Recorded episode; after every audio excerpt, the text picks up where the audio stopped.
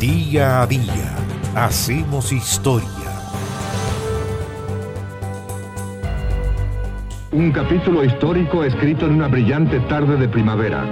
Su Majestad la Reina Isabel, acompañada por su esposo el Duque de Edimburgo, pasa a ser el primer soberano reinante británico en pisar tierra chilena. El lunes 11 de noviembre del año 1968, a las 2 de la tarde con 27 minutos, aterrizaron en el aeropuerto de Pudahuel la reina Isabel II de Inglaterra y su marido, el príncipe Felipe, el duque de Edimburgo. Fue una visita oficial que en nuestro país marcó época. Cuando bajaron del avión el presidente Eduardo Frei Montalva y la primera dama María Isabel Ruiz Tagle le dieron la bienvenida a la pareja y luego pasaron revista a las tropas que se apostaban en la losa del aeropuerto. Posteriormente abordaron el vehículo Ford Galaxy 500 XL descapotable, traído por la reina desde su visita a Brasil quien los trasladó al centro de Santiago. La, primera etapa la reina Isabel recorrió las calles de la capital entre una entusiasta multitud que la saludaba y bajo una lluvia de papel picado llegaron al frontis del Palacio de la Moneda donde eran esperados por el alcalde de Santiago, Manuel Fernández Díaz, quien declaró a la soberana huésped de honor de la ciudad. Finalizada esa primera actividad oficial, la pareja real británica en compañía del presidente Frey caminaron hasta el Hotel Carrera para conocer sus aposentos, recibir autoridades diplomáticas, compartir brevemente con la prensa y tomar un descanso. Al final del día, el mandatario chileno ofreció una cena de gala y recepción en el Palacio Presidencial en honor de los visitantes.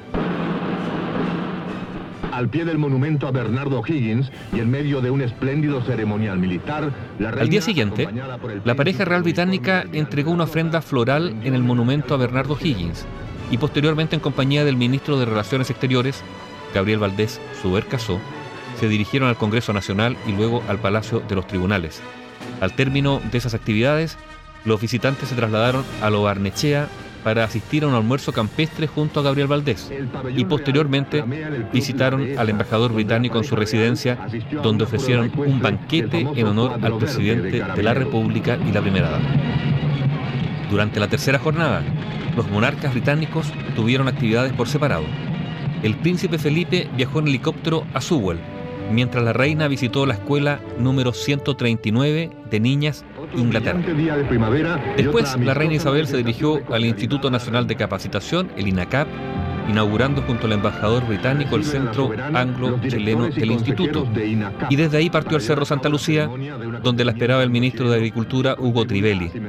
En ese lugar, la reina plantó un mañío traído desde Osorno como símbolo del apoyo a la campaña nacional de forestación, finalizando su mañana con una visita al Instituto Chileno Británico de Cultura.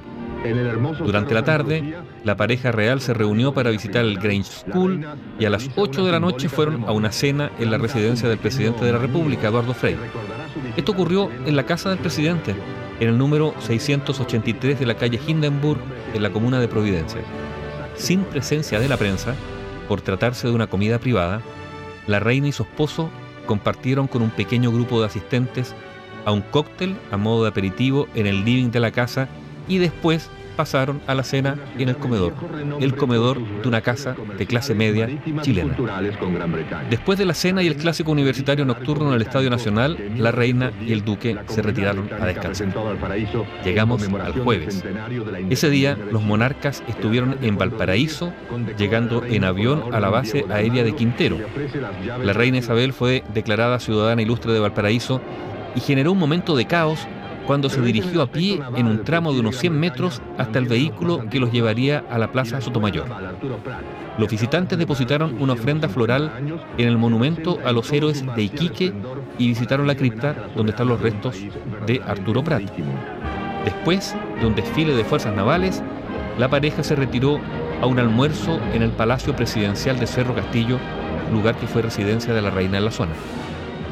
Al día siguiente, la pareja real viajó a Pucón y allí pasó las jornadas del viernes y el sábado en compañía de Gabriel Valdés y su esposa Silvia Sublet en el Hotel Antumalal. De vuelta en Santiago, el domingo 17 de noviembre, la culminación de la estadía se produjo con una recepción ofrecida a la pareja en el Club de la Unión. Pasadas las diez y media de la mañana, del lunes 18 de noviembre, la reina de Inglaterra, Isabel II y su marido, el príncipe Felipe, abandonaron nuestro país en un vuelo directo a Londres. Habían aterrizado una semana antes, el lunes 11 de noviembre de 1968. Llega a su fin una semana activa y feliz para Su Majestad la Reina Isabel II y para Su Alteza el Duque de Edimburgo. Bio Bio, la radio con memoria.